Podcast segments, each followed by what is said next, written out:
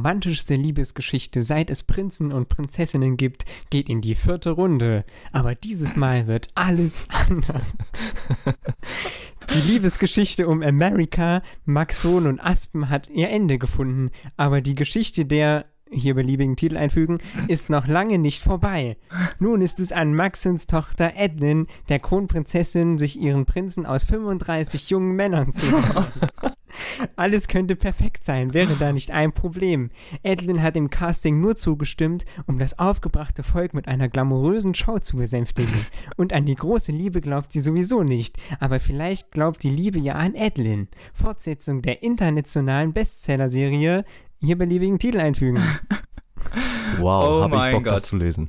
Und Boah. genau das werden wir heute nicht Was ist behandeln. das? Ist das die Bachelorette als Buch oder? Ja, quasi. Das kann man Im sich 18. zumindest stark Jahrhundert? danach aus. Es ist wunderschön. Scheiße, ey. Ich glaube, wir sollten mal so eine Trash-Ausgabe machen. Dann tue ich mir das mal in den. hatten, wir, hatten wir doch letzte Folge schon. Wow. Ein, ein Oh. Hat er nicht gesagt.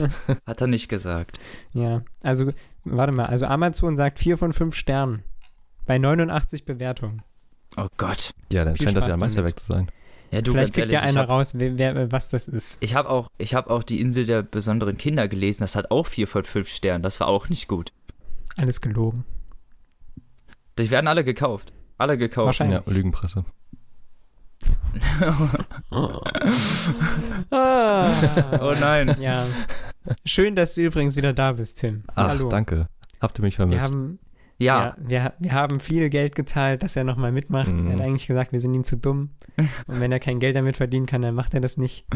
Deswegen Äh, haben wir uns aber- doppelt angestrengt. Ja, wir konnten ihn irgendwie wieder zurückholen, dass er wieder mitmacht. Ja. Ja. Das ist sehr schön. Es freut Ja. mich wieder hier Aber- zu sein. Das äh, glauben wir dir aufs Wort. ja, aber wenn wir das nicht lesen, was ich gerade eben vorgelesen habe, was lesen wir denn dann? Heute. Oder Ah. ihr. Oder ich. Oder du. Ja. Ja. Ich darf ja nicht anfangen. Von daher Nein. macht, was ihr wollt. Ja, dann sag ich einfach mal, was ich gelesen habe, ne? Genau. Du fängst an. Der Tim darf anfangen. Wunderbar. Also, ich habe gelesen Kafka am Strand von Haruki Murakami. Und ich weiß gar nicht, wie man mit dem Buch anfangen soll, weil das alles so unglaublich ist. Ähm, also die Geschichte, Unglaublich. unglaublich, ich sag dir das. ähm, es gibt im Prinzip zwei Geschichten, die in dem Buch erzählt werden. Die eine ist über den 15-jährigen Jungen Kafka Tamura, ähm, der von zu Hause äh, flieht quasi. Also der ist nicht besonders glücklich mit seinem Leben und ähm, ist halt ein Ausreißer. Ja. Und man merkt aber direkt am Anfang, dass bei ihm irgendwas nicht stimmt, weil bei ihm ist ein Junge namens Krähe, so wird er auch immer genannt, und der sieht ihn nur, wenn er alleine ist und der erscheint auch als Stimme in seinem Kopf. Und der spricht halt von einer Prophezeiung, die er nicht vergessen darf. Da merkt man schon, da ist einiges im Argen und äh, parallel dazu liest man dann am Anfang Militärberichte über einen Fall, in dem eine Lehrerin im Zweiten Weltkrieg in Japan mit äh, ein paar Kindern auf so ein, in der ländlichen Gegend irgendwie Pilze sammeln war. Und auf einmal sind alle Kinder ohnmächtig geworden. Also ein, Ja. einfach so, von einem Moment auf den nächsten haben sie einfach das Bewusstsein verloren. Sie, ist, sie hat Hilfe geholt und die Kinder wurden dann nach und nach wieder, ähm, also gelangt zu Bewusstsein, außer ein Junge namens Nakata. Und der blieb noch zwei weitere Monate im Koma und als er wieder aufwachte, konnte er sich an nichts mehr erinnern und war äh, ziemlich dumm. Ja, das Und- kommt davon, Kinder. Siehst du, Kinder, das kommt davon, Genau. wenn ihr zu lange im Bett chillt. Genau, und also das sagt er auch selber von sich, dass er dumm ist. Und jetzt ist es halt ähm, 50 Jahre später ungefähr. Äh, der ist so mittlerweile um die 60 und führt halt ein einfaches Leben, spricht viel mit Katzen, ähm, Ja. die ihm halt auch antworten. Wer tut das nicht? Logischerweise, ne? Und, Ja, natürlich. und ja, das liest man dann ähm, aus der dritten Perspektive, seine Kapitel und die von Kafka aus der ersten. Und ähm, das Besondere an dem Buch ist die Schreibweise, würde ich sagen, und die Handlung. Also vor allem, wie sie sich entwickelt.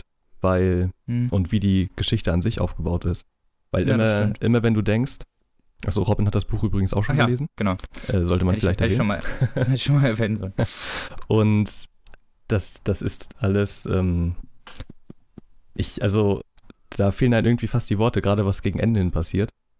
Ähm, weil das total surreal wird. Ähm, Ja, am also Anfang ist es halt- viele, Am ähm, Anfang, ist halt so, so eine Mhm. sehr Ausreißergeschichte mehr, ne? Also, Ja, so fast Roadtrip-mäßig, ne? Er genau. begegnet irgendwelchen Leuten, die auch noch ähm, also wichtig werden, sag ich, also mehr oder weniger. Ähm, bis er dann in einer Bibliothek ankommt, in der er dann erstmal, also in einer kleinen Stadt und er besucht halt täglich eine Bibliothek und irgendwann fängt er da halt auch an zu arbeiten und äh, da zu leben. Und immer wenn man denkt, die Charaktere sind gerade irgendwie, also die können zur Ruhe kommen, passiert halt der nächste Scheiß. Und Ja. das, das geht halt am laufenden Band so. Also die Charaktere kommen einfach nicht zur Ruhe. Und es ist ganz besonders, wie das alles beschrieben ist. Weil äh, Murakami unglaublich äh, poetisch schreibt und Gedanken sehr ausführlich zu Ende bringt. Und ähm, ich habe zwei Ausschnitte vorbereitet. Der eine äh, zusammen mit Robin, eine Dialogszene zwischen Ui. ihm und äh, Hoshima, ein, dem Mitarbeiter der Bibliothek. Und äh, um zu zeigen, wie Dialoge da geschehen. Weil das, die Szene ist quasi der Abschluss äh, eines Kapitels, in dem, in dem einfach nur ein Dialog passiert ist. Zwischen zwei Feministinnen, die sich über die Unisex-Toilette in der Bibliothek beschweren. Äh, Wohlgemerkt einer Privatbibliothek. so, genau. ganz klein. Und äh, Hoshima macht sie dann ziemlich äh, klein, aber mit eleganten Worten. Und das ist dann quasi so das, das Fazit ähm, dieser, dieser Diskussion. Ja. Und die kommt jetzt. Deshalb kenne ich mich auch mit den verschiedenen Arten von Diskriminierung aus. Sagt Oshima. Was Diskriminierung bedeutet und wie tief sie einen Menschen kränkt, das weiß nur der, der die Erfahrung selbst gemacht hat. Da der Schmerz sehr persönlich ist, bleibt eine sehr persönliche Wunde zurück. Deshalb kann es in puncto Suche nach Objektivität und Gerechtigkeit niemand mit mir aufnehmen. Wen ich maßlos satt habe, sind diese fantasielosen Leute. T.S. Eliot nennt sie die hohlen Männer. Das sind Leute, die herumlaufen und selbst nichts spüren, aber ihre Fantasielosigkeit und Hohlheit mit muffigem Stroh ausstopfen. Leute, die andere sinnlos mit ihren Taktlosigkeiten und leeren Worten bedrängen. Lange Rede, kurzer Sinn. Solche Leute wie die beiden vorhin. Er seufzt und dreht den langen Bleistift zwischen den Fingern. Von mir aus kann mir jemand schwul, lesbisch, hetero, feministisch, Faschist, Kommunist oder Hare Krishna-Anhänger sein. Welche Fahne einer hochhält, ist mir egal. Ich kann nur diese hohle Bande nicht ertragen. Ihre Gegenwart. Dann muss ich einfach etwas sagen. Ich hätte vorhin besser parieren und sie höflich abfertigen sollen. Wir hätten auch Frau Seiki rufen und es ihr überlassen können. Sie wäre im Guten mit ihnen fertig geworden. Aber ich kann das nicht. Ich sage und tue überflüssige Dinge. Ich kann mich einfach nicht beherrschen. Das ist mein Schwachpunkt. Weißt du, wieso das ein Schwachpunkt ist? Weil man nie fertig wird, wenn man mit fantasielosen Typen einzeln ernst nimmt, sage ich. Genau. Oshima tippt sich mit dem Radiergummi seines Bleistifts an die Schläfe. Das ist wahr. Dennoch solltest du eins nicht vergessen, mein lieber Kafka Tamura. Immerhin haben Leute, die solche Reden führen, Seiki-sans jungen Freund umgebracht. Fantasielose, enge Intoleranz. Dogmatische Thesen, hohle Begriffe, eigenmächtige Ideale, rigide Systeme. Für mich sind das sehr beängstigende Dinge, die ich von ganzem Herzen fürchte und verabscheue. Natürlich ist die Frage, was wichtig und was falsch ist, von großer Bedeutung, aber schon ein einziges Fehlurteil kann oft nie wieder rückgängig gemacht werden. Selbst wenn man den Mut hat, den Fehler einzugestehen, ist es hinterher meist zu spät. Engständigkeit und Intoleranz sind wie Parasiten. Sie wechseln immer wieder ihren Wirt und verändern ihre Form. Es gibt keine Rettung vor ihnen. Ich will nicht, dass sich so etwas hier einschleicht. Oshima zeigt mit der Bleistiftspitze auf die Regale. Natürlich meint er die Bibliothek im Allgemeinen. Ich kann über so etwas einfach nicht lächelnd hinwegsehen. Und da sieht man schon, wie gespitzt die Dialoge geschrieben sind. Also so funktioniert ja irgendwie jedes Gespräch. Wenn ein Charakter irgendwie einen Gedanken hat, dann wird er auch wirklich zu Ende geführt. Und da, da passieren Diskussionen über Dinge, die man, also die man nicht so wirklich vorhersieht. Und da passieren manchmal Sachen, ähm, die einfach so merkwürdig sind, dass sie, also wie, wie soll man das sagen? Die sind nicht wirklich Ja, übernatürlich, oder? Ja, schon so, schon Schon so ein bisschen. bisschen. Also es ist vor allem unvorhersehbar auch dauernd, ne? Weil es kratzt immer so ein bisschen zwischen Traum Das und ist sehr- Realität. Also es ist mehr Traum als so wirklich, wirklich Ja, genau. wird das. Buch irgendwann Das- so ja, genau, surreal, das dass wirkt- ich nicht mehr nachvollziehen kann? Oder bewegt sich das immer in einem Nee, überhaupt nicht. Level? Das, ähm, Diese, diese Abschweifungen theoretisch in Also diesem was- Traum, das sind die, also das sind die Abschweifungen. Die Hauptgeschichte findet schon dann in der Realität statt. Genau. Und aber das, diese Abschweifung in diese andere Welt, die sind auch nachvollziehbar erklärt, weil die Charaktere selber nicht Bescheid wissen. Ah, okay. Ähm, das bringt dich halt als Leser auch in die genau die gleiche Position und du erkundest das dann quasi mit denen zusammen. Und das macht irgendwie Sinn. Also man schluckt das irgendwie alles, egal wie merkwürdig das gerade ist. Und wie wenig Sinn das eigentlich macht, wenn man darüber nachdenken würde, ist das Ja. nachvollziehbar.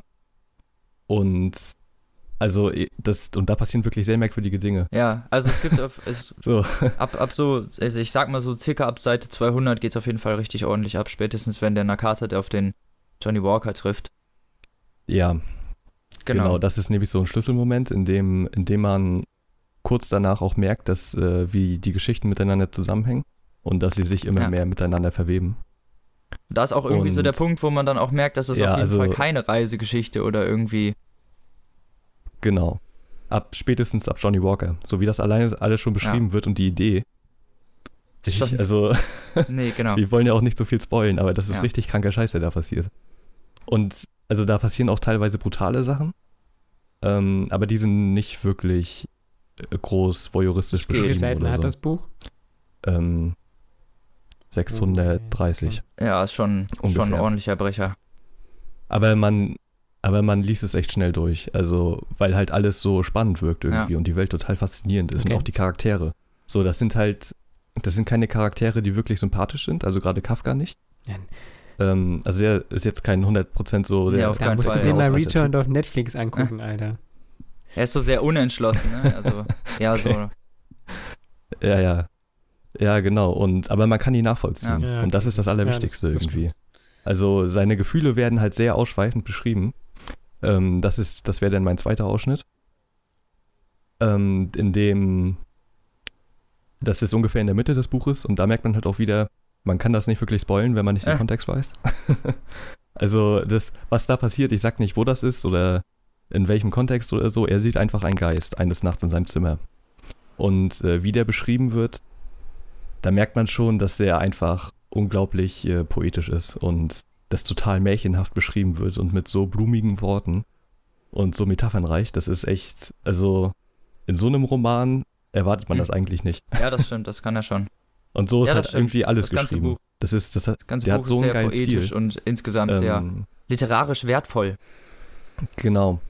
Ja, absolut. Und jeder Charakter hat auch irgendwie seine eigene Stimme. Also, oder seine Ja. eigene Sprechweise.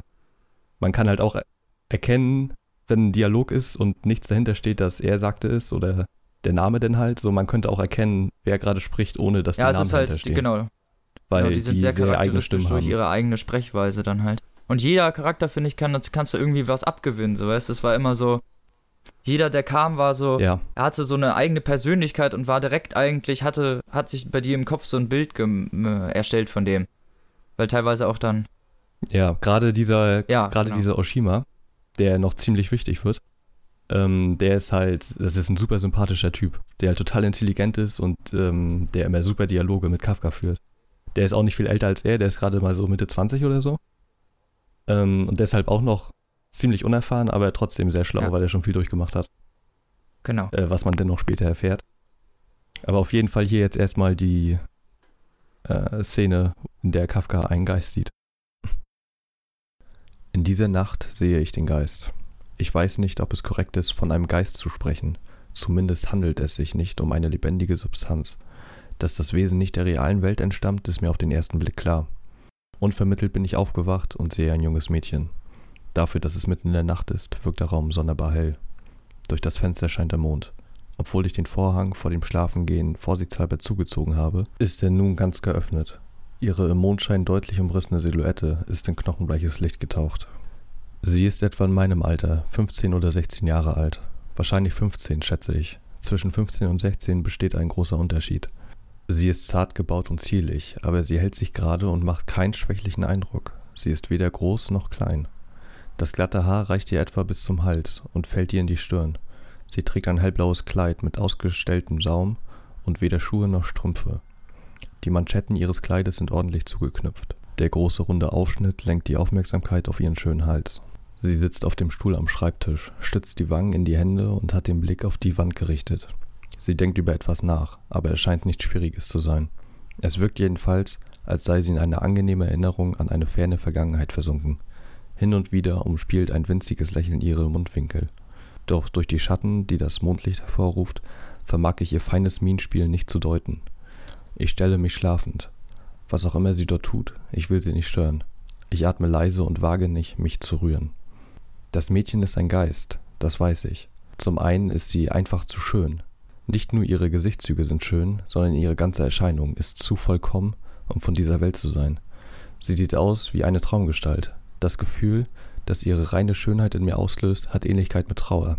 Es ist ein sehr natürliches Gefühl, das es jedoch trotz seiner Natürlichkeit in der Normalität nicht gibt. Mit angehaltenem Atem liege ich unter der Bettdecke, während sie, das Gesicht in die Hände gestützt, ihre Haltung auch kaum verändert. Mitunter bewegt sie das Kinn ein klein wenig, wodurch die Neigung ihres Kopfes sich um eine Spur verschiebt.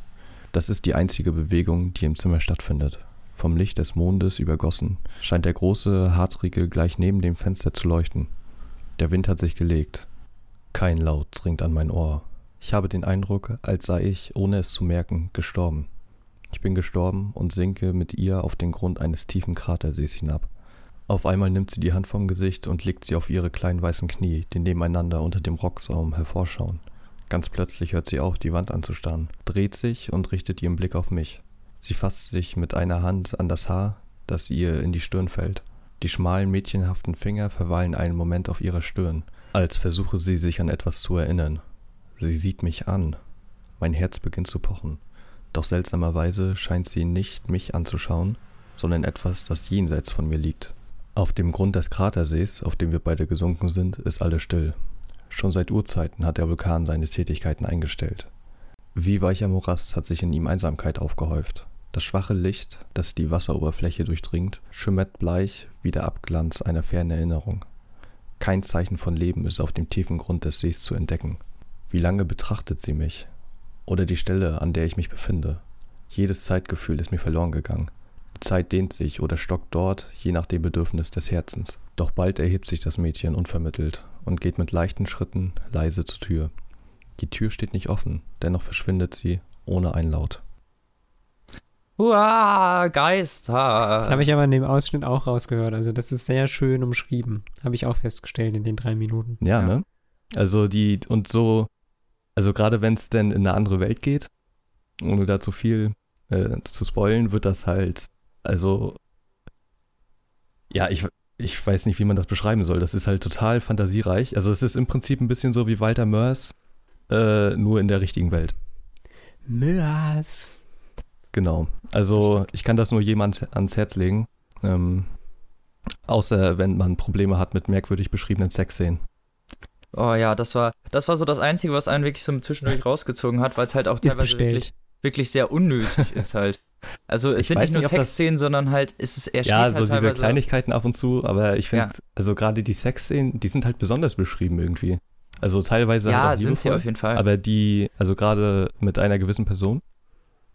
Ja. Ähm, aber also andere dagegen halt nicht, wenn er zum Beispiel am Anfang seiner Reise trifft er, als er von Tokio wegfährt, so eine äh, Sakura heißt die. Hm. Auch so ein Mädchen in seinem Alter und bei der übernachtet er halt eine Nacht. Äh, ja, logischerweise. Und und das Ah. ah, mm. wieder schlauer geworden, ne?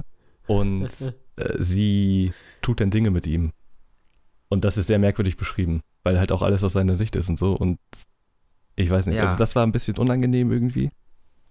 Das Also mir ist oft, ich, ich muss ehrlich sagen, mir ist oft in dem Buch die Schamesröte so ein bisschen ins Gesicht gestiegen, wo ich da echt da gesessen habe, so, ja, Alter.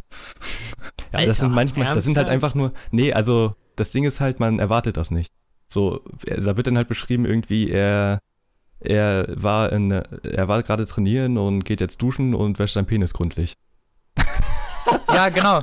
Aber So, genau, genau. das meine ich. Also. Es ist aus heiterem Himmel so auf einmal so, ja. genau, so oder- damit rechnet man nicht in dem Moment, Oder, dass das nochmal oder, oder er sitzt halt irgendwie zu Hause so auf der Couch und dann erst, erst denkt er irgendwie über die Bäume nach und auf einmal Ja. so, ja, also irgendwie ist auch irgendwie die Eichel gerötet. so vom, Ja, vom genau. Sex von, letz, von letzter Nacht so und Mhm. dann nur so, hä?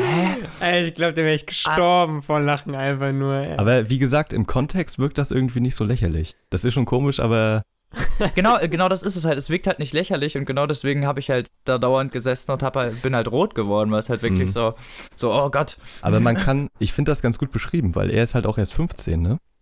Ähm, er- das nein, das ist halt jeden das Fall Ding. Also er hat wahrscheinlich noch nicht so viel Erfahrung und für ihn ist das selber wahrscheinlich irgendwie ziemlich äh, unangenehm, mehr oder weniger. Oder beziehungsweise neues Territorium. Ist auf jeden Fall, äh, äh, wenn ihr das lest, ihr müsst euch auf, auf sehr explizite Geschlechtsbeschreibungen. Ja, Ein- okay, das schon. wir eigentlich auch einen Podcast zu Fifty Shades of Grey? Also ich weiß nicht, ob ich mich dadurch zu, dazu Mhm. durchringen möchte, das zu lesen. Wie sieht's mit Okay. euch aus? Da bin ich auf deiner Seite. Schade. Das wäre das, Aber tu dir keinen Zwang an, Janik. große, das, wär das große Valentinstag-Special gewesen. Oh, hättest du das mal gemacht. vorher gesagt, denn. Na toll. Zum Valentinstag-Special, ja. Okay, dann war das Jetzt muss natürlich ich mir wieder was gut. anderes überlegen. Wir suchen uns was anderes Frauenfeindliches. Ah, okay. Ja, Ja. das war es Also im Großen und Fazit. Ganzen. Ähm, Fazitmäßig kann man auf jeden Fall sehr gut lesen und also wenn Ja. ihr ein Buch lesen wollt, was halt auch vor allem literarisch mal ein bisschen hochwertiger ist, so. Aber trotzdem nicht kompliziert. Das Nee, ist halt das nein. Ding. Also, das ist nachvollziehbar und nicht unbedingt kein, nicht kompliziert unbedingt hohe Sprache auch unbedingt, ne? Also halt eine eher poetische, ne? Also Genau. Der, genau. Das ist halt so das, das Ding, was, was das total lesbar macht und ähm, ja, ich kann das nur jedem empfehlen. Hat mir extrem gut gefallen und ich muss unbedingt mehr von ihm lesen. ich Okay. werde mir auch auf jeden Fall nochmal. Und es gibt übrigens noch, kleiner Fun-Fact, ähm, beim literarischen Quartett, ich weiß nicht, ob ihr das noch kennt, hier mit Marcel Reich-Ranitzky und Ich kenne nur den Namen. Ich kenne nur das Neue. Ja, okay, also 2001, glaube ich, gab es eine Folge, ist auch ziemlich populär. Den können wir mal im, äh, den Ausschnitt bei im Blog verlinken von YouTube. Da streiten die sich nämlich übelst über ein Buch von ihm. Und Marcel Ah. Reich-Ranitzky macht die eine halt richtig fertig. Das, was er halt, Und das äh, ist- wie er es oft gemacht Das ist hat. extrem, also, weil da kann man halt die Leidenschaft äh, zu äh, Murakami erkennen. Weil der ganz besonders schreibt. Und wenn das einen trifft, dann nimmt das einen auch wirklich mit.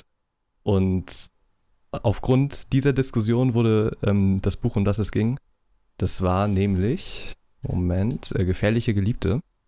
Ah, So hieß es damals. Und das wurde nämlich neu übersetzt. Nur Aha. durch diesen Streit hat sich der Verlag nochmal hingesetzt und Ursula Gräfe äh, rangesetzt, die, äh, die auch Kafka am Strand und eigentlich so der Standard, die Standardübersetzerin ist von Murakami, ja. äh, nämlich direkt aus dem Japanischen übersetzt. Das Buch davor wurde nämlich, weil es ne- so günstiger ist, äh, von von Japanische ins Englische und dann von Englische ins Deutsche. Das Und ist natürlich auch wenn- echt ungenau. ne? Genau, wenn ein Buch halt zwei Übersetzungen mitmacht, dann geht Stille auch Post irgendwann eine Sinnflöten. Mhm. Ist klar, dass es dann nicht mehr äh, textgetreu sein kann so. Und Nee. das Buch heißt mittlerweile auch südlich der Grenze, westlich der Sonne. Na gut. Ähm, nur mal so zur Info. Also das, das Video kann ich auch nur jedem empfehlen. Das ist sehr Der unterhaltsam. Titel, der Titel vorher war ein bisschen eingänglicher, muss ich sagen. Ah, ich, der andere ist halt wieder so poetisch, ne? Ja. Wann, wann kam das Buch raus? Also das, was du jetzt Das kam gelesen hast? 2002 in Japan raus und 2004 in Deutschland. Das ist noch gar nicht so alt. Der schreibt auch noch, also der hat erst irgendwie Ende der 70er angefangen zu schreiben. Der ist auch erst, äh, der ist äh, 49 geboren. Also auch noch relativ äh, jung und hat spät angefangen. Be- Ja. Also wurde vor allem halt erst ähm, spät so erfolgreich. Aber ist mittlerweile einer der bekanntesten japanischen Autoren und erfolgreichsten. War, war international wahrscheinlich auch, ne? Genau. Ja, gut. Hm. Okay. Ja. Dann bin ich dran, ne? Korrekt. So. Mein Buch heißt Die Seltsam und ähm, ist von geschrieben von Stefan Bachmann. Äh, erschienen 2014 und ist sein Debütroman. Ähm, mit, Mit wie 19 vielen Jahren Jahren? übrigens. Das, ich kann das immer noch nicht fassen, ey.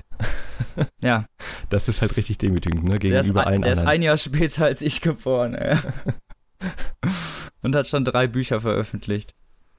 Naja, also ähm, ist halt sein ist halt sein Debütroman, sein erster und ähm, Dieser Vergleich immer, wenn Robin auf Twitter schreibt, dass er nach zwei Stunden nach dem Aufstehen wieder ins Bett geht, so weißt du. Dann hörst du das so, so. Ja, Sehr ambitionierter Mensch auf jeden Fall. Hm? ja, Also sowohl Robin als auch der Autor. Ja, auf jeden Fall. Kommt immer drauf an, worum es geht, ne? Ja, Schlaf ist wichtig, so. Nee, also, da kann man auch äh, ambitioniert sein. Genau. ist im äh, Diogenes Verlag erschienen. und ähm, kostet als Taschenbuch 10 Euro. Also geht klar. Ich hab's, ähm, ich bin da jetzt, ich hab's entdeckt, weil ich dann, ich bin im Bücherladen äh, öfter schon dran vorbeigelaufen. Und das Cover sieht gesehen? geil aus, muss man mal sagen. Ja, Ähm, das, das sieht echt auffällig aus. Ja, auf jeden Fall. Das spricht einen an. Das, das, was jetzt hier auf dem, auf dem, auf der Folge ist, ist jetzt nicht das, was auf dem Taschenbuch drauf ist. Das ist nochmal ein anderes, aber das ist genauso gut. Das ist mindestens genauso fantasievoll. So ein bisschen Terry Pratchett-mäßig, ne? Ja, sieht so aus auf jeden Fall, ist aber, ist aber nicht so lustig, in Anführungsstrichen. Ja, na, aber so Covergestaltung, die ist ja bei Terry Pratchett Ja, auch immer genau. sehr ähm, stilsicher. Das stimmt. Ja, das, ähm, einmal kurz zum Autor. Ist Mhm. halt in Colorado geboren, ähm, ist aber dann, wohnt aber mittlerweile in der Schweiz. Und was ich interessant fand, der war, der wurde zu Hause unterrichtet. Also der ist nicht in die Schule gegangen, sondern wurde komplett zu Hause unterrichtet. Da wissen wir ja, woran es lag. Ja. Der durfte sich jemand frei entfalten. Naja. Ähm, ja, er hat insgesamt drei Bücher verfasst. Also einmal äh, das, was ich jetzt hier vorstelle, einmal den äh, Nachfolger, die Veda noch. Und ein ganz neues, das ähm, kam jetzt erst vor ein paar Monaten raus. Das ist noch nicht auf Deutsch verfügbar. Das heißt A Drop of Night. Worum So, geht's denn in dem ersten Buch? Ja, ja, genau. Bevor ich jetzt hier äh, anfange mit der Story und so, glaube ich, äh, werde ich hier erstmal mein Zitat einspielen. Okay. Das ist der Prolog. Und da kann ich dann gut ansitzen mit der Story und da kann man auch einmal so kurz hören, wie ist so ein bisschen der Sprachstil und alles. Und das kommt jetzt. Federn fielen vom Himmel. Gleich schwarzem Schnee schwebten sie auf eine alte Stadt namens Bad herab, taumelten über Dächer und sammelten sich in den Ecken und Winkeln der Gassen, bis alles dunkel und still war wie ein Wintertag. Die Einwohner der Stadt wunderten sich sehr. Manche schlossen sich in ihrem Keller ein, andere eilten in die Kirche, die meisten jedoch spannten ihre Regenschimmer auf und widmeten sich weiter ihrem Tageswerk. Um vier Uhr nachmittags machte sich eine Gruppe von Vogelfängern, die ihre Käfige auf einem Karren hinter sich herzogen, auf den Weg nach Kentish Town. Sie waren die Letzten, die Bad so sahen, wie es gewesen war. Die Letzten, die es verließen. Irgendwann in der Nacht des 23. September erhob sich ein gewaltiger Lärm, wie von Flügeln und Stimmen, von knarrenden Ästen und heulenden Winden, und dann, einen Herzschlag später, war Bart verschwunden. Zurück blieben einsam und verlassen unter den Sternen nur Ruinen. Gebrannt hatte nichts, auch geschrien hatte niemand. Im Umkreis von fünf Wegstunden war alles wie ausgestorben, so dass niemand mit den Gerichtsdienern sprechen konnte, der am nächsten Morgen auf seinem krummbeinigen Pferd angeritten kam. Jedenfalls kein Mensch. Ein Bauer fand ihn eine Stunde später. Der Gerichtsdiener stand mitten auf einem zertrampelten Acker. Sein Pferd war fort und seine Stiefel waren so abgetreten, als wäre er viele Tage lang zu Fuß unterwegs gewesen. K- Kalt, sagte er und starrte gedankenverloren ins Nichts. Kalte Lippen und kalte Hände und so seltsam. Damit nahmen die Gerüchte ihren Anfang. Ungeheuer krochen aus den Ruinen von Bad, so wurde geflüstert. Knochendürre Unholde und hügelgroße Riesen. Auf den Bauernhöfen in der Umgebung nagelten die Leute Knoblauch an ihre Türpfosten und banden ihre geschlossenen Fensterläden mit roten Schleifen fest. Drei Tage nach der Zerstörung der Stadt kam eine Gruppe Wissenschaftler aus London herüber, um sich anzuschauen, was von Bad übrig war, und als nächstes wurden sie in der Krone einer knochigen Eiche aufgefunden, ihre Leichen weiß und blutleer und ihre Jacken voller Löcher, über und über von Zweigen durchbohrt. Daraufhin verbarrikadierten sich die Menschen hinter ihren Türen. Wochen verstrichen und inzwischen rankten sich die Gerüchte um weit schlimmere Dinge. Kinder verschwanden aus ihren Betten, Hunde und Schafe wurden plötzlich lahm und in Wales gingen Leute in den Wald und kehrten nicht mehr zurück. In Swainswick hörte man eines Nachts eine Geige und alle Frauen der Gemeinde verließen in ihren Nachthemden die Häuser und verfolgten ihren Klang. Keine von ihnen wurde je wieder gesehen. Im Parlament setzte sich die Meinung durch, hier könnte einer von Englands zahlreichen Feinden am Werk sein, und so wurde unverzüglich eine Abteilung Soldaten nach Bath entsandt. Die Brigade traf vor Ort ein, und wenngleich sie zwischen den ungestützten Steinen weder Rebellen noch Franzosen fand, entdeckten die Männer schließlich ein abgewetztes Notizbuch, das einem der Wissenschaftler gehörte, die in der Eiche den Tod gefunden hatten. Nur wenige Seiten davon waren beschrieben, in offensichtlicher Eile, denn sie waren mit Tintenklecksen übersät, aber sie regten Aufsehen im ganzen Land. Ihr Inhalt wurde in Form von Flugschriften veröffentlicht und war, etwas beschönigt, alsbald auch an den Zeitungsständen erhältlich. Fleischer lasen den Text und Seidenweber lasen ihn, Schulkinder und Advokaten und Herzoge lasen ihn, und diejenigen, die ihn nicht lesen konnten, ließen ihn sich vorlesen, während sie sich in kleinen und großen Gruppen zusammendrängten. Der erste Teil bestand lediglich aus Formeln und Diagrammen und dazwischen eingestreut war ein sentimentales Geschwafel über jemanden namens Lizzie. Weiter hinten wurde die Beobachtung des Wissenschaftlers jedoch immer interessanter. Er schrieb von Federn, die auf Bart herabgefallen waren, und Vogelfedern seien das keine gewesen. Er schrieb von geheimnisvollen Fußspuren, geheimnisvollen Kratzern in der Erde. Schließlich schrieb er von einer langen, schemenhaften Landstraße, die sich in einer Wolke aus Schwefeldampf auflöste, und von Geschöpfen, wie sie bisher nur in Märchen vorgekommen waren. In dem Moment wussten alle mit Bestimmtheit, was sie schon die ganze Zeit befürchtet hatten. Die kleinen Leute, das verborgene Volk, die Site waren aus ihrer Welt in die unsere gelangt. Die Feen suchten England heim. Ja, wie ihr dann äh, gerade hören konntet, das ähm, ist die Stadt Bath ähm, zerstört worden durch ähm, ein Portal, durch das die dann die ähm, Feen kommen. Also das Portal führt ins äh, Feenland, in die andere Welt sozusagen und hat sich geöffnet. Und da sind die ganzen Feen und so aus ihrem Land rausgekrochen und haben ähm, die Menschheit so überfallen, in Anführungsstrichen. Und ja, es dauert halt nicht lange, da gibt es natürlich dann direkt äh, die ersten Kriege und ähm, ja, also die Menschen kommen natürlich und lassen sich das natürlich nicht gefallen. Ähm, und dann gibt es äh, erbitterte Kriege, wo viele Leute sterben und auch viele Feen und viele Menschen, aber am Ende äh, besiegen die Menschen die Feen, weil sie einfach zahlenmäßig komplett überlegen sind. Und verbannen dann die, äh, also gliedern die Feen in ihren Alltag ein und ähm, nehmen ihnen ihre magische Fähigkeiten, indem sie ähm, so Glocken läuten die ganze Zeit. Also die Kirchenglocken müssen alle fünf Minuten läuten und dadurch verlieren die Feen ihre Fähigkeiten und können halt nicht mehr. Kirchenglocken müssen alle fünf Minuten läuten. Ja. Ist das nicht richtig ätzend für die Bewohner? Ja, ganz bestimmt. Habe ich mir auch schon gedacht, dass das schon richtig scheiße ist. Aber die wollen halt die Feen dann irgendwie von einem, äh, vom, ähm, ja, von Zaubern abhalten oder dass, dass sie ihre Mhm. magischen Kräfte irgendwie benutzen können und sich nochmal gegen die Menschheit erheben.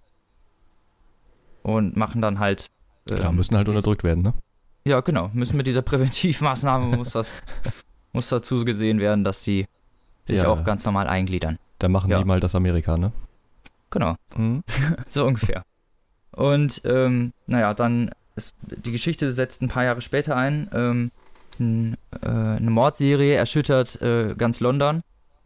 Ganz viel, äh, da werden Mischlingskinder, ähm, neun Stück tot aus der Themse gezogen und die sind nicht nur halt nicht nur tot, sondern halt komplett von innen ausgehöhlt. Alter. Boah. Aber In sind. welchem Zeitalter bewegen wir uns? Hm. Ich glaube, also es ist nicht wirklich eindatiert, aber es ist eher so 18. Jahrhundert. Das soll, also Okay. ich habe nur gelesen, dass das äh, halt Steampunk-mäßig sein soll. Das ist Genau. ja immer viktorianisches London ähm, Ah, mit mehr Technik verbunden quasi. Mit so, mit so kleinen filigranen Sachen. Also es ist nicht so übertrieben Steampunk mit Zeppelin und Mhm. So ganz vielen Erfindungen, aber es ist auf jeden Fall, kann man auf jeden Fall als Steampunk bezeichnen. Und hat auch so ein bisschen das Flair davon auf jeden Fall auch. Also Und äh, was sind denn äh, Mischlingskinder? Von Elfen so, und Menschen genau. oder was? Okay. Genau. Äh, ja. Und diese. Aber sind Elfen nicht ganz schön klein eigentlich? Da habe ich was voll Falsches gedacht. nee, die sind, die Wow. sehen, die sehen eher so aus wie. Ja, sorry. Die sehen Hallo, als, als Mischlingskind warst du auch damals in dem Zeitalter doof dran, ja. Also als. Achso, Yannick. Egal, jetzt weiter. Es geht doch um Feen und Menschen, Yannick. Wer bumst denn Elfen, Alter? Was ist denn falsch? Ja, diese Elfen sind nicht so ganz kleine Viecher, das sind wie die Elfen in Herr der Ringe. Ah, okay. Eher Hab so, ich nie weißt gesehen. Ja, oh Gott. Erwachsene auf Elfen, weißt du? Direkt raus, Janik. Elfen, die nicht aussehen wie Kinder. Tschüss. So. AFK. Aber Mischlingskinder sind halt, sind halt so ungefähr das Schlimmste, was du, was es gibt. So. Also, die sind Mhm. öffentlich ungefähr als vogelfrei deklariert. Also jeder könnte die ungefähr an den nächsten Baum hängen und keiner würde dafür bestraft werden. Aber würden die denn dafür bestraft werden, wenn die die aushüllen? Oder ist das auch so ein nichtiges Thema? Ja, es ist halt so eine Sache von, die, die Mischlingskinder sind nicht geduldet und, und so, aber sowas ist dann halt auch nicht gewollt. So, dann, ne? Mhm. Hä? Ist immer, man kennt Da ist dann die Grenze, beim Aushüllen ist die Grenze gezogen, ne? Okay. Da wird der Es ist halt so, in, in der Ge Gesellschaft kümmert sich keiner drum. Also wenn da ein Mischlingskind gefunden wird, dann werden die gerne mal getötet oder sind halt wirklich sehr geächtet so. Und wenn, ja. ja. Und ähm, das Parlament beschäftigt sich dann natürlich dann mit dem Fall. Und einer der Hauptcharaktere ist dann halt der äh, Arthur Jellyby. Also er ist eher so ein Müßiggänger, eher so ein chilliger Typ. Weißt du, er interessiert sich nicht so wirklich dafür, was so im Parlament abgeht. So trinkt so seinen Kaffee, chillt so auf Partys. Ist eher Nices so. Leben. Ja, genau. Und der wohnt halt natürlich auch dieser Sitzung bei und findet nach dieser Sitzung irgendwie zufällig, er, er versteckt sich zufällig in einem Raum, weil er da nicht hätte sein dürfen und da gibt es irgendwie Ärger halt. Und er versteckt sich und findet dann zufällig raus, ähm, dass einer seiner Parlamentsmitglieder was damit zu tun hat. Und ist dann halt un unwillkürlich in diesen Fall verwickelt, so. Ohne dass er es möchte. Mhm. Ähm, ja, und muss sich dann halt dort trotzdem damit beschäftigen und kann aber natürlich nicht zur Polizei gehen, weil er halt den anderen belauscht hat, in Anführungsstrichen so. Und macht sich dann halt auf irgendwie auf eigene Faust äh, dran, das zu lösen. Wieso und warum. Und darum geht es im. Kern. Ja, genau. Und ähm, eigentlich, also es ist immer so, die Kapitel wechseln immer. Das ist immer einmal der, der Arthur Jellyby und der andere ist der Bartholomew Kettle. Das ist halt ein Mischlingskind. Der äh, wohnt in London in den Slums. Und der ähm, bekommt zufällig mit, wie ähm, auf seiner Straße gegenüber, da wohnt ein Junge und da kommt eine Frau in so seidenfarbenen Kleidern. Die kommt zu, kommt zu dem Haus und kauft diesen Jungen in Anführungsstrichen ab. Von, den, von, der, von der Familie. Hm. Und ähm, nimmt den, nimmt den mit halt. Also die macht dann irgendwie so einen Kreis aus, aus schwarzen Pilzen und nimmt den mit. Also die verschwinden einfach. Also die benutzen Magie, obwohl das halt verboten ist. Und ähm, bevor, bevor die verschwinden, sieht Bartholomew halt noch, dass sie auf ihrem Hinterkopf ein zweites Gesicht hat. So ein ganz verzerrtes, ekliges, vernarbtes Gesicht, so was ihn. So wie Voldemort. Ja, genau. Harry Potter genau, Teil 1. Dankeschön. Genau das ist das, woran man sich auf jeden Fall erinnert fühlt, so. Und nicht unbedingt schlecht, in dem Fall. Weil es halt dann passt, so, weißt du. Man hat dann auf jeden Fall schon mal ein Bild davon, wie es aussieht.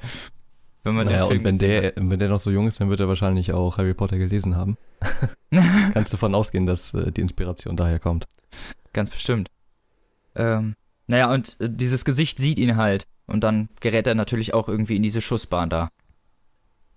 Von den Entführern. Dö-dö-dö. Und so, ja. Und das ist eigentlich so, eigentlich ist es ein Kriminalroman. So, aber, also Kriminalroman für Jugendliche eher. Das ist halt eher ein Jugendroman. Auch. Ähm, aber es geht halt dauerhaft um diese Kriminalgeschichte, aber in diesem Steampunk-Setting und es ist so ein bisschen abenteuerlich auch gemacht. Also insgesamt sehr etwas, etwas leichtere Kost, weißt du? Mhm. Also nicht so, ähm, nicht, nicht irgendwie hochtrabend. Es ist, es ist halt sehr spannend, weil die Geschichte immer sehr schnell voranreitet, vor allem durch diesen wechselnden, durch diese wechselnde Perspektive, die, ähm, wo nicht nur unbedingt immer die Perspektive, sondern auch immer der Schreibstil wechselt. Also, ne, wenn Bartholomew Kettle dran ist, dann schreibt er aus, einem, aus der Sicht eines neunjährigen Jungen und dann wirken bestimmte Sachen ganz anders und er beschreibt Sachen ganz anders, als das der Arthur Jellyby dann tun würde. Der dann ja ein erwachsener Mhm. Parlamentsabgeordneter ist. Ja, und äh, ist auch relativ früh klar, dass die Stränge irgendwann zusammenlaufen werden. Aber es zieht sich halt gut hin. Also es ist halt wirklich spannend geschrieben und recht flüssig und so. Ähm, nicht, nicht zu nicht zu einfach und auch nicht irgendwie zu hochtrabend, aber es ist halt extrem flüssig und lässt die We- Welt halt auch irgendwie organisch und realistisch wirken. Also das als ersten Roman hört sich ja echt ganz schön gut an.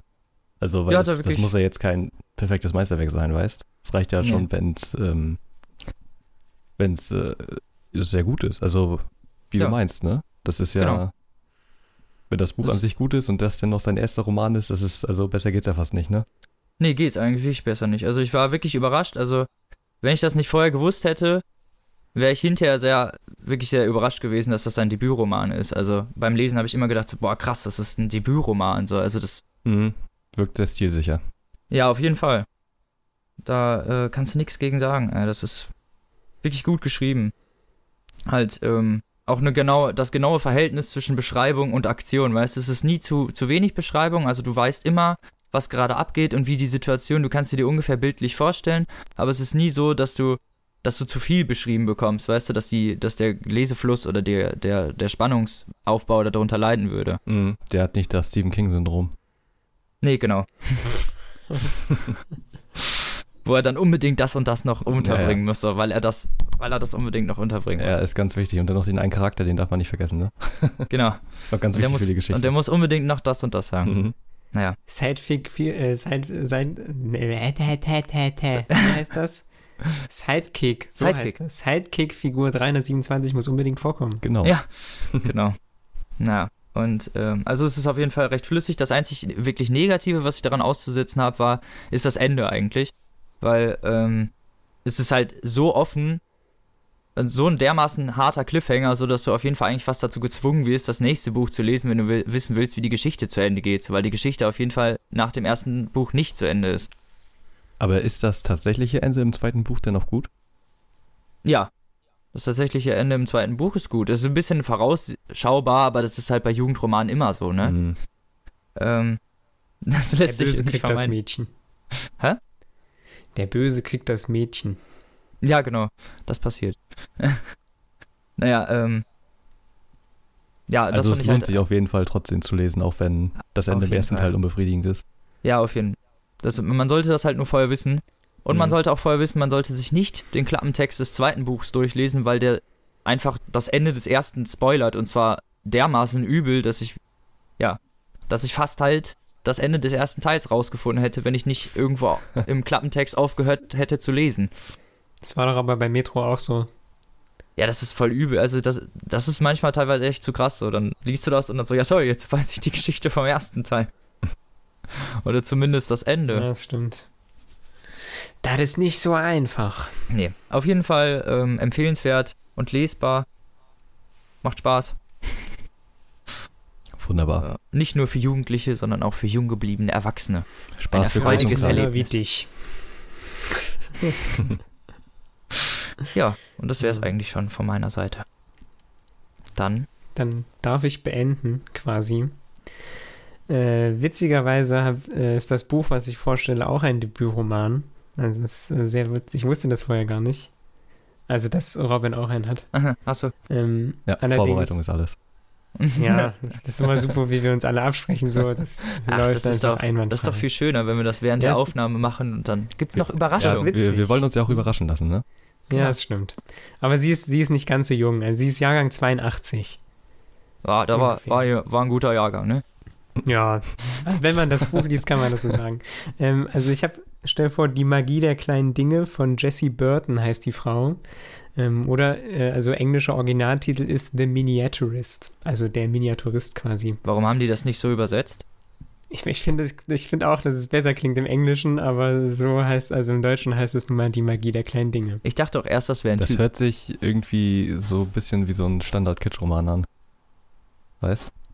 Ja, Die Magie der kleinen Dinge. ähm, aber Hört also, sich so an, das das stimmt. Das habe, Cover sieht aber irgendwie sehr interessant aus, finde ich. Ja, Mhm. deswegen. Also als ich das gekauft habe, stand ich auch mal wieder im Hugendubel vor dieser Abteilung, wo steht Empfehlungen der Redaktion und habe mir einfach das mit dem schönsten Einband rausgesucht. So. ähm, Ganz objektiv. da kann man, ja, natürlich. Da kann man manchmal schwer daneben greifen, aber in dem Fall nicht. Ja, man will ja auch seinen Horizont erweitern. Nicht nur bei dem Lesestoff, sondern auch beim. Ja, der. Buchauswahl. Deswegen einfach mal wahllos irgendeins aussuchen. Genau. Kann manchmal sehr gut sein. Ähm, sie hat seitdem auch noch ein zweites Buch geschrieben, das heißt The Muse, aber das ist, äh, gibt es, glaube ich, noch nicht auf Deutsch. Die Muse. übersetzt. Glaube ich ja. Kennt zumindest keine über, äh, andere Übersetzung für das Wort, oder? Nee, ich auch nicht. ist Von richtig. daher. Manchmal ist Also es werde ich. einfach. Ja, das stimmt. Mal gucken, was sie dann da draus machen, so im Deutschen. Der Bildhauer. Schauen wir mal. Äh, werde ich aber auf jeden Fall auch lesen, glaube ich, wenn es dann auf Deutsch irgendwann draußen ist. Ähm, das Buch, was ich jetzt vorstelle, ist im Original erschienen 2014, also auf Englisch dann. Und in Deutschland ist es erschienen 2015 und dieses Jahr irgendwann ist die Taschenbuchausgabe erschienen. Ah. Äh, das, Gan das Ganze spielt in Amsterdam, in Holland, Hm. Ende des 17. Jahrhunderts, also ich glaube 1689 oder so, glaube ich. Irgendwie sowas. Ähm, und zwar. Meine Lieblingszeit. Auch gerade in Holland Ja. ausgerechnet, ne? Ja. Die interessanteste Zeitspanne. Ähm, und zwar geht es, also die Hauptperson ist Nella, ein junges Mädchen, ich glaube, die ist so 17, 18, 19 in dem Dreh. Die wohnt mit ihrer Mutter und mit ihren Geschwistern in Assendelft. Also irgend so ein Kaff vor Amsterdam. So irgend so ein Vordorf halt. Assen Ne? Delft. Ähm, da wohnt sie halt. Und wie das da, zu der damaligen Zeit eben so war, kommt irgendwann der Brief, ähm, wo dann halt drin steht, ja, mein Bruder oder ich suche einen Ehemann und so, hätte ihre Tochter so und so nicht Lust, äh, den dann vielleicht als ihren Mann zu nehmen. Tinder, Tinder, Und- Tinder Alpha-Version oder was? Quasi. Nellas Mutter hat dann einmal nach rechts gewischt und dann war es ein Match, so ungefähr. Als die Eltern das damals noch für die Kinder übernommen haben, ne? ja, genau. Ähm, so dass quasi Nella ähm, mit äh, Johannes, also einem reichen Handelskaufmann aus Amsterdam, verheiratet wird. Oh, ich bin der Johannes. Ihre, ihre Mutter ist halt, also Nellas Mutter ist halt der Ansicht, dass eine, eine Frau oder das, das Lebensziel einer Frau sein sollte, einen reichen Mann zu heiraten und dadurch ein ähm, achtliches Leben zu führen. So, also das ist so der Gedanke der Mutter, so nicht, weil sie sie loswerden will, sondern sie will einfach das Beste für ihr Kind und sagt so, ja, Damals gab es ja auch keine anderen Jobs für Frauen. Ja, ist halt auch so. Muss man, also ich musste mich wirklich manchmal in manchen Situationen immer wieder ein bisschen umdenken in dem Buch, dass es manche Dinge halt damals für Frauen einfach nicht gab. So. Ja, damals hatten die ja keine Wahl von wegen so, ja, ich gehe arbeiten. Nee. Ja, genau. Wer stellt Genau. die denn ein? Ähm, und es ist also, die heiraten dann quasi Nella, Joha äh, heiratet diesen Johannes und zieht dann logischerweise auch zu ihm in sein Haus in Amsterdam. Und äh, die Hochzeit wird nicht weiter erwähnt, also irgendwann mal ganz kurz, so ein Dreizeiler oder so. Ähm, sondern es geht dann quasi damit los, dass sie bei ihm einzieht und sein Haus findet äh, und klingelt oder anklopft, keine Ahnung, und dann da eintritt und stellt dann erstmal fest, er ist nicht da. So, eine Hochzeitsnacht gab es nie. Ähm, und als sie bei ihm zu Hause ankommt, erfährt sie, dass er auf Reisen ist. Ist ja schon mal ein suboptimaler Start, so für eine innige Beziehung vielleicht. Ähm, Ach. Wer aber auf, ja, das kann man alles wieder gut machen. Ähm, wer aber auf jeden Fall da ist, ist ähm, seine Schwester. Also sie nimmt Nella quasi in Empfang, die heißt Marien.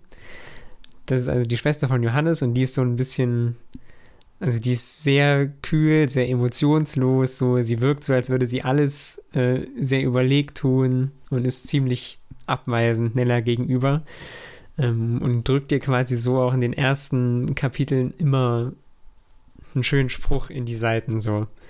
Und du fragst dich halt, woher diese, diese Abneigung gegen Nella kommt, weil sie eigentlich nichts gemacht hat. Sie ist ja nur da. Ne? Ja. Ähm, des Weiteren gibt es im Haus noch Cornelia, das ist so eine Hausangestellte, die immer so kocht und all sowas. Ähm, und dann gibt es noch Otto, der ist auch bei denen im Haus angestellt und der macht halt auch so Handwerkskram und Garten und Ich muss, ich muss ehrlich sagen, die Namen sind der Hammer. Ja. Ja, ne? Ist super. Kann man sich aber gut merken. Ja, nee, war, war nicht, war ernst gemeint.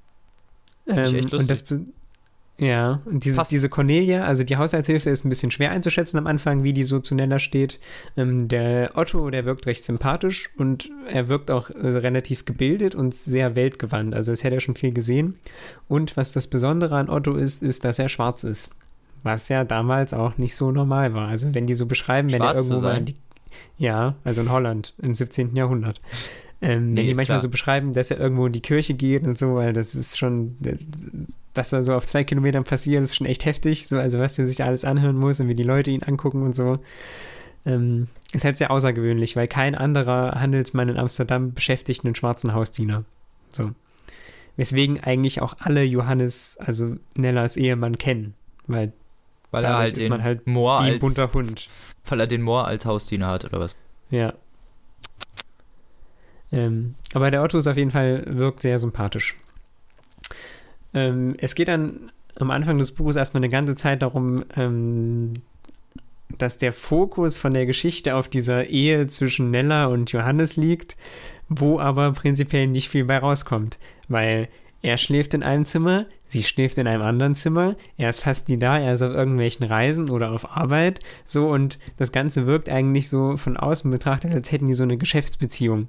Also die, die sitzen da morgens am Tisch und frühstücken und dann sagt er so, ja, ähm, hat mich gefreut, ich gehe jetzt auf Arbeit. So und dann sehen die sich halt erst, keine Ahnung, irgendwann wieder und dann sagt er, ja, so ich segel jetzt da und dahin und bis in drei Wochen. So, weißt du? Eine sehr liebevolle Beziehung, ja. Ja, genau. Also da, da kommt nichts zustande, was irgendwie äh, einer Ehe ähneln würde. Nicht mal ansatzweise so, ne?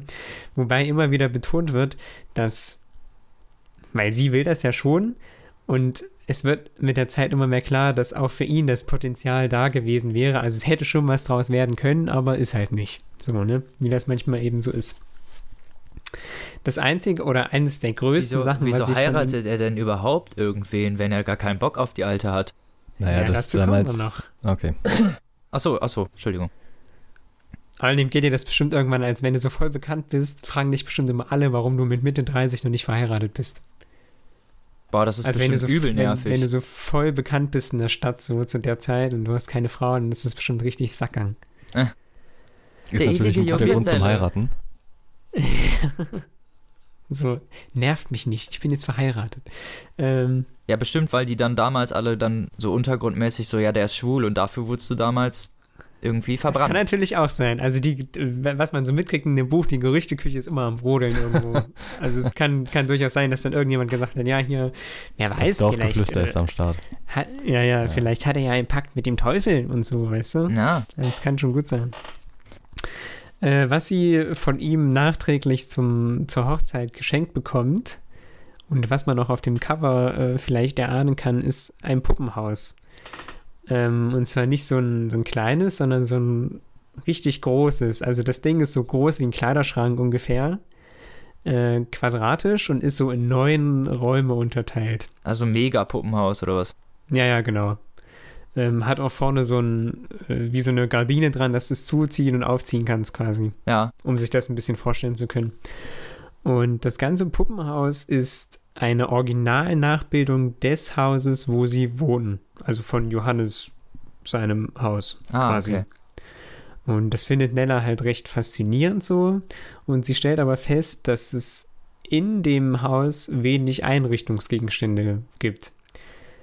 Also beschließt sie, in das Telefonbuch des 17. Jahrhunderts zu gucken, also in irgendeine Liste, wo so Handwerker drinstehen, ähm, und findet da einen Miniaturisten, an dem sie einen, eine Liste schreibt mit Gegenständen, die sie gern hätte und die er doch für sie anfertigen solle. Und äh, sie schickt den Brief aber nicht ab, sondern sie will ihn halt irgendwie persönlich da vorbeibringen, Ja, ähm, weil sie wo auch die Stadt noch nicht ganz so gut kennt und macht sich dann halt auf den Weg und findet dann irgendwann den Laden, ähm, merkt, dass keiner zu Hause ist oder dass keiner anwesend ist und irgend so eine komische blonde Alte gafft sie total penetrant aus drei Metern Entfernung an. ja. Äh, die komische blonde Frau verschwindet dann einfach wieder. So, keine Ahnung. Was ist da los? Und ja, ist eine gute Frage. Den Brief, den sie mit hat, schiebt sie dann einfach unter der Tür durch. Ja. Mit ihren ganzen Bestellungen drauf. Äh, und nach ein paar Tagen äh, bekommt sie dann Post. Also bekommt ein Paket. Darin Von- sind die von DHL? Gegenstände, die sie. Ja, genau. Da hat Hermesmann geklingelt. Aber. Äh, Als ob der da hat er Hermes mal gesagt, jemals Mädchen. klingeln würde, weißt hat er gesagt, Mädchen, ich habe Päckle für dich. Nee, der hat, der, der hat Ähm. nur so einen Brief reingeworfen. Sie musste, also so ein, Ja, genau. müssen So sie abholen. Abholstation. Hm. Die nächste Die Absteuerstation ist in ganz schnell 100 wieder weg. Kilometern Entfernung. Auf jeden Fall äh, kommt dann so ein äh, Postbote und bringt ihr ihr äh, Päckle Ja, und sie packt das auf jeden Fall aus und äh, stellt dann etwas Merkwürdiges fest, was man jetzt in meinem Auszug hören kann. Wir hören einfach mal rein. Als sie die Verpackung wegwerfen will, stellt sie fest, dass sich noch mehr darin befindet. Da muss ein Fehler passiert sein, sagt sie sich, während sich ihre Niedergeschlagenheit in Neugier verwandelt. Alles, was ich bestellt habe, liegt doch schon auf dem Bett. Als sie das Päckchen umdreht, fallen drei eingewickelte Gegenstände auf die Überdecke. Nella entfernt mit zitternden Fingern das erste Packpapier und hat zwei kunstvoll geschnitzte Holzstühle in der Hand. Löwen, so klein wie Marienkäfer, zieren die Armlehnen. Die Rückenlehnen sind mit grünem Samt bezogen und mit kupfernen Polsternägeln beschlagen. Auf jeder Lehne winden sich die Meeresungeheuer in Laubwerk. Nella wird klar, dass sie diese Stühle schon einmal gesehen hat. Letzte Woche unten im Salon. Marien hat auf einem davon gesessen. Ein unbehagliches Gefühl beschleicht sie, als sie den nächsten Gegenstand auswickelt. Die Stoffverpackung enthält einen kleinen, aber kompakten Gegenstand. Es ist eine Wiege aus Eichenholz mit zierlichen Blumen geschmückt, mit Kufen aus Blech und einem Baldachin mit Spitzensaum. Es ist ein Wunderwerk aus Holz, doch seine winzige Gegenwart sorgt dafür, dass sich Nella die Kehle zusammenschnürt. Sie stellt die Wiege auf ihre Handfläche, wo sie fast wie von selbst gleichmäßig hin und her schaukelt. Das muss ein Irrtum sein, denkt sie. Diese Stücke sind für jemand anderen bestimmt. Stühle, eine Wiege, vielleicht die üblichen Dinge, die eine Frau für die Nachbildung ihres Hauses haben möchte. Aber ich habe sie nicht bestellt. Ganz bestimmt nicht. Sie reißt die dritte Verpackung auf und entdeckt unter einer blauen Stoffschicht zwei winzige Hunde. Zwei Windhunde, nicht größer als Motten und mit einem seidenweichen grauen Fell. Ihre Köpfe haben den Umfang von Erbsen. Zwischen ihnen liegt ein Kauknochen, eine gelb bemalte Gewürznelke, der Geruch ist unverkennbar. Nella nimmt die Tiere, um sie eingehender zu betrachten. Ihr Blut beginnt zu pulsieren. Es sind nicht einfach irgendwelche Hunde, sondern Rezeki und Dana. Als wäre sie von ihnen gebissen worden, lässt Nella sie fallen und springt vom Bett. Die Puppenstube steht in einer dunklen Zimmerecke und wartet auf die Neuzugänge. Die Vorhänge sind offen wie unzüchtig gelüpfte Röcke. Sie gestattet sich einen raschen Blick auf die Windhunde. Die Flanken haben den gleichen Schwung und die gleiche Farbe. Die Ohren sind ebenso wundervoll stromlinienförmig. Nimm dich zusammen, Nenner Elisabeth, sagt sie sich. Wer behauptet, dass es die Hunde sind, die vor Cornelias Herz schlafen? Sie hält die Miniaturhunde ans Licht. Die Körper sind ein wenig nachgiebig, die Gelenke lassen sich bewegen. Sie sind mit grauem Mäusefell bezogen und so weich wie Ohrläppchen. Als Nella sie umdreht, bleibt ihr beinahe das Herz stehen. Einer der Hunde hat einen kleinen schwarzen Fleck auf dem Bauch, und zwar genau an der gleichen Stelle wie Dana. Nella schaut sich im Zimmer um. Ist jemand hier? Sie ruft sich zur Ordnung. Natürlich nicht, Nella, sagt sie sich. Du hast dich doch noch nie so allein gefühlt. Wer hätte ihr diesen Streich spielen können? Also so wie ihr gerade gehört habt, kriegt sie also mehr Gegenstände zugeschickt, als sie eigentlich bestellt hat. Und das äh, Verwunderliche daran ist, dass diese Gegenstände wirklich haargenau dem entsprechen, wie es in Wirklichkeit aussieht. Also diese Hunde, so wie ihr es gerade gehört habt, sehen wirklich so aus wie das entsprechende Original eben, Ja. ähm, was ihr ein bisschen zu denken gibt. Und das Ganze passiert nicht nur einmal, sie bestellt irgendwann nochmal was und bekommt wieder zu viel und es ist wieder original nachgebildet und sie fragt sich, wie das eigentlich möglich ist. Und dann beschließt sie irgendwann einen Brief zu schreiben, in dem sie die Geschäftsbeziehung beendet. Aber es hört einfach nicht auf. Also sie bekommt immer wieder diese Päckchen zugeschickt ähm, mit Sachen aus dem Haus, aus ihrem Leben, irgendwelche Anspielungen, die wirklich haargenau nachgebildet sind. Ja. Und immer sind auch irgendwelche komischen Nachrichten mit dabei, also so, so Sätze. Es ist immer nur ein Satz, glaube ich, der dabei steht. So. Ja. Ähm, und das ist natürlich ein bisschen, Gruselig. ähm, ja, so. Und diese blonde Frau, die sie am, beim ersten Mal vor dem Laden erspäht hat, die sieht sie so, schnell so schnell nicht wieder. Sie kommt noch zwei, dreimal vor. Äh, in was für einer Rolle muss man dann selbst erfahren. Ja. Und ähm, während, also nebenbei, kriegt sie eben diese Pakete zugeschickt und sie wird auch immer mehr in dieses bürgerliche Leben von Amsterdam integriert quasi. Also ihr Mann nimmt sie manchmal auf so Festbälle mit und sowas, auf so Veranstaltungen, auf so noble Abendessen und all sowas, Ja. ähm, sodass sich natürlich auch ihre, ihr Kenntniskreis in der Stadt so ein bisschen erweitert ähm, und sie ein paar mehr Kontakte hat. Verstehe ich. Und eines Tages geht sie, will sie ihren Mann auf Arbeit besuchen, damit diese Beziehung mal wenigstens ein bisschen vorankommt. Ähm, und entdeckt, als sie zu ihm auf Arbeit geht, der arbeitet ja in irgendeinem Kontor oder so am Hafen, keine Ahnung, ähm, entdeckt sie einen oder erwischt sie ihn in einer sehr für die damalige Zeit ungünstigen Situation und bringt quasi mit einem Geheimnis, was ihr Mann hat, noch mehrere andere ans Licht unfreiwillig, die die Familie von Johannes insgesamt hat. Also Geheimnisse von Otto und Marie und all sowas. Du alter Teaser, du. Ja. Das ist Das ja wie in der quasi- vorletzten Folge. Ja, es tut mir leid. So. Ähm, ja, also sie deckt quasi eins auf und dann führt eins zum anderen und du merkst quasi, dass jeder, der in dem Haus lebt, irgendein Geheimnis hat oder irgendwann mal in Anführungszeichen Mist äh, gebaut Also hat. jeder hat da und- seine Leiche im Keller oder was? Ja, genau. Und das ist halt sehr interessant zu beobachten. Ich konnte auch ähm, Dauert es keines denn, der Geheimnisse erraten. dauert es denn lange, bis sich das entwickelt? Weil du hast ja gerade schon ziemlich viel von der Handlung erzählt. Ist das nur der Anfang gewesen oder? Nein, ich sag, ich sag mal, der Spaß hat 470 Seiten. Mhm. Ähm, und wo das wirklich anfängt, alles so zusammenzubrechen, so Stück für Stück. da- Wo ist denn das mit diesen Ja. Miniaturtypen? Kommt das Genau, ab da am geht's ja im Prinzip oder? richtig. Also, wo sie das erste Päckle bekommen, da sind wir am ersten Drittel, hätte ich jetzt mal so Ah, okay. gesagt. Das also geht, Oder vielleicht sogar noch im ersten Viertel. also geht relativ. Also auf den ersten äh, 100 flott Seiten voran. oder was? Ja. Ja, okay, dann. Und dieses, ähm, das, wo sie halt das erste Geheimnis entdecken, was halt auch den Rest so mit zum Einsturz bringt, äh, das sind wir vielleicht so bei der Hälfte. Mhm. Ja, okay. Weil das hört Ja, sich jetzt halt fast wie so nach einem Jane Austen-Roman an oder so. Also der Anfang. So ihr äh, Vorurteil, Stolz und Vorurteile. Oder Ja, ja. Budenbrocks oder so.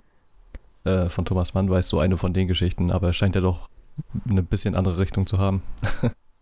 Es war halt sehr interessant zu beobachten, wie das alles so kollabiert quasi, wie alles so, wenn das eine rauskommt, so kann sie das andere eh nicht mehr geheim halten.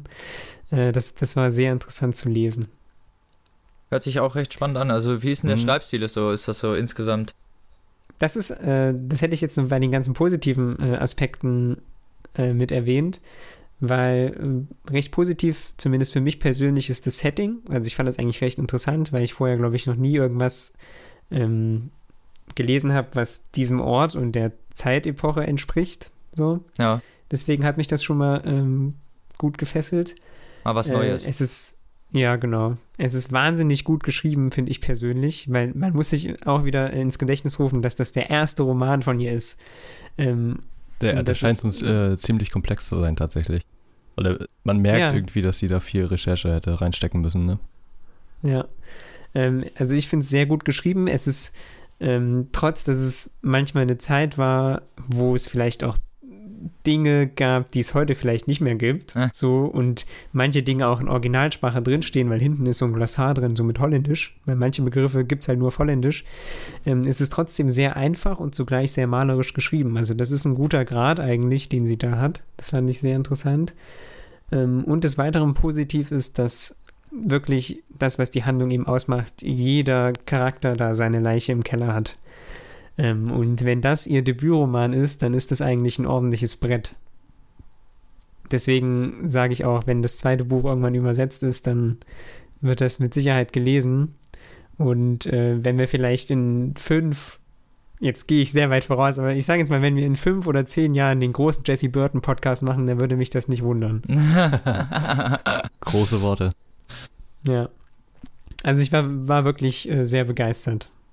Kann man stark ja, empfehlen. ist doch super. Das, das Einzige, äh, was mich, ähm, was nicht so gut war, ich meine, es kann ja nicht alles stimmen, so im ersten Buch, Ach. das versteht man ja, ähm, ist, dass einige Handlungsstränge von gewissen Konflikten oder Personen im Ende einfach offen gelassen werden. Ah, Das heißt, also ich würde nicht unbedingt sagen, dass es auf den Teil 2 hindeutet, aber es ist halt so, wie das Leben eben ist, es geht einfach weiter. So, also man hat nicht für alles ähm, den, den klassischen Abschluss, das klassische Ende oder eine einfache Lösung. So. Da kann man natürlich zum fra fragen, warum hat sie das so gemacht? Kunstgriff. Äh, ja, böse Zungen würden behaupten, sie wusste nicht, wie sie es zu Ende führen soll. Andere, wie ich, sagen vielleicht einfach, dass es halt so ist. Weil wenn es Ja. danach geht, könntest du das Buch ja über, könntest du das so lange fortführen, bis alle von denen gestorben sind. Ja, es muss ja auch nicht So. immer alles äh, zu Tode erklärt werden, ne? Deswegen. Es wirkt im ersten Moment ein bisschen komisch, dass du, also denkst du dann so, hey, jetzt zwei Seiten und dann Schluss oder wie? Das ist ja komisch. Was passiert da jetzt noch? Ähm, aber so ist es halt. ja, Es ist ja im reicht Leben ja nicht eigentlich anders. auch, ne? Ja, und man man- muss sich auch überlegen, 470 Seiten, da bewegen wir uns von November oder Oktober 1689 bis in den Januar, also drei Monate für 470 Seiten.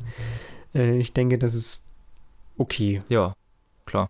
Also wer auf historische Romane vielleicht steht und jetzt keinen Bock hat, sich hier 50.000 Seiten Ken Follett Säulen der Erde anzutun, der Ja. ähm, kann auch damit Vorlieb nehmen. Große Empfehlung auf jeden Fall. Klang auf jeden Fall nicht schlecht. Ja, Auch den, den muss ich Auszug. auch sagen.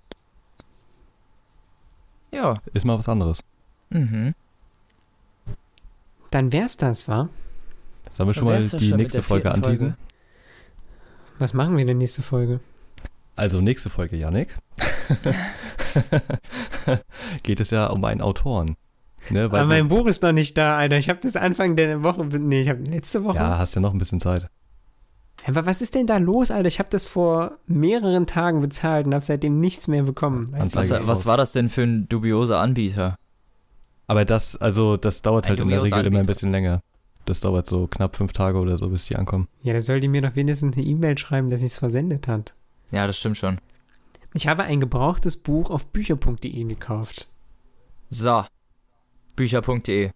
Jetzt bist No du dran. no fun, ne? Das, das habe ich schon vor mehreren Tagen bezahlt. Ich meine, der Preis war nicht die Welt. Was kostet ein gebrauchtes Buch so? Mhm. Ähm, Versandkosten sind aber es teurer. Wundert, ja, meistens ist es echt so. Ähm, aber es wundert mich halt so, dass sie noch nicht mal eine E-Mail so, ja, ihre Zahlung ist eingegangen oder ja, ich habe ihr Päckle versendet oder so, sondern einfach nichts. Tja. Ähm, also ich sag mal, der Plan ja ist, dass wir nächste Folge wieder eine Sonderfolge haben, aber Wenn Yannicks Buch vielleicht auch nicht. Ja, wenn mein Buch noch Wenn dein Buch in den bis nächsten Tagen ankommt, dann, dann schaffe ich das. Okay. Genau, da widmen wir uns dann wieder einen Autoren. Und Jawohl. das wird bestimmt ziemlich cool. Das glaube ich auch. Freut euch drauf. Ansonsten habt ihr noch irgendwas zu sagen? Wollt ihr was loswerden? Grüße. Ja, ich wollte noch was zum Metro sagen, fällt mir gerade ein, ganz kurz. Ah, jetzt kommt er an auf jetzt. einmal. Zur Aufnahme krank sein und jetzt will er hier. Ja, ja. Ja, eben weil ich halt krank war, ne? Ich muss dann ja sagen. Dann also raus. 35 habe ich halt nicht komplett gelesen, nur den Anfang irgendwie. Darum, Ja. also 34 war ziemlich schwach. Hat vielversprechend angefangen, aber war ganz schön der Quatsch. Mucho Bullshit. irgendwie. Und Mu- ich muss Mucho, ja sagen, Mucho und, und hat überhaupt keine Bewandtnis gehabt, ne? ja, ist wirklich so. Ist einfach völlig irrelevant, alles, was da passiert. Ja, du, du hast halt Homers Buch gelesen und nicht Ja. Glukowskis Buch. Und aber Ja, 33 das hinterher so zu rechtfertigen war richtig peinlich. So, oh, Ja, das war das wirkte Homers echt Buch, deswegen war das so scheiße.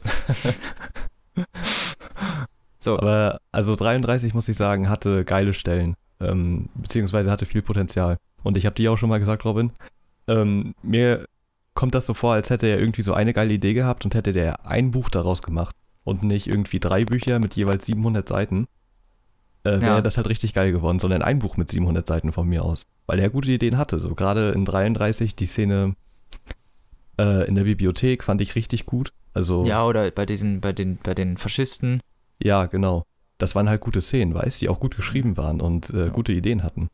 Aber es die war halt sind Geschwafel teilweise so dämlich. Ne? Hm. Ja, die Auflösungen waren dämlich und dieses ganze Geschwafel, was da halt zwischendrin ist, was dann halt, genau, da, da hat man den Kontrast zwischen Haruki Murakami, der, ja, Kafka am Strand, wo das sinnvoll Genau. wirkt und genau, das äh, literarisch einfach, Hm. genau, einfach hochwertig und poetisch ist und dann jemand wie, wie Glukowski, der es einfach überhaupt nicht drauf hat. So, Ja, wirklich, der versucht es wirklich und der scheitert kläglich irgendwie. Das ist echt schade. Es erreicht einen so gar nicht halt, so, ne? ja, der kann echt so, besser ja. eine Welt beschreiben als äh, das Innenleben der Charaktere. Seine Geschichte ist halt, also seine Geschichten sind vor allem recht interessant, so, ne? Genau, die Ausgangslagen sind immer gut. Auch gerade, wie gesagt, die Bibliothek oder das, die Metro 2 und so. Ja. Ähm, das waren schon gute Passagen. Aber Ja. so war das ganze Buch halt leider nicht. Aber Sagen wir's- 33 ist auf jeden Fall das einzige von denen, was man sich am ehesten geben kann. Sagen wir mal, zum Metro insgesamt so viel verschenktes Potenzial. Sehr viel Verschenktes. Mhm. So. Ja. Das war's auch schon. Das war's. Judy, Okay. dann würde ich sagen, vielen, vielen Dank fürs Zuhören. Und wir hören uns in zwei Wochen wieder wahrscheinlich. Genau. Mit welchem Thema auch immer. Wir werden Wir sehen. werden es genau. ankündigen, sonst Ja. Dann werdet Bescheid wissen.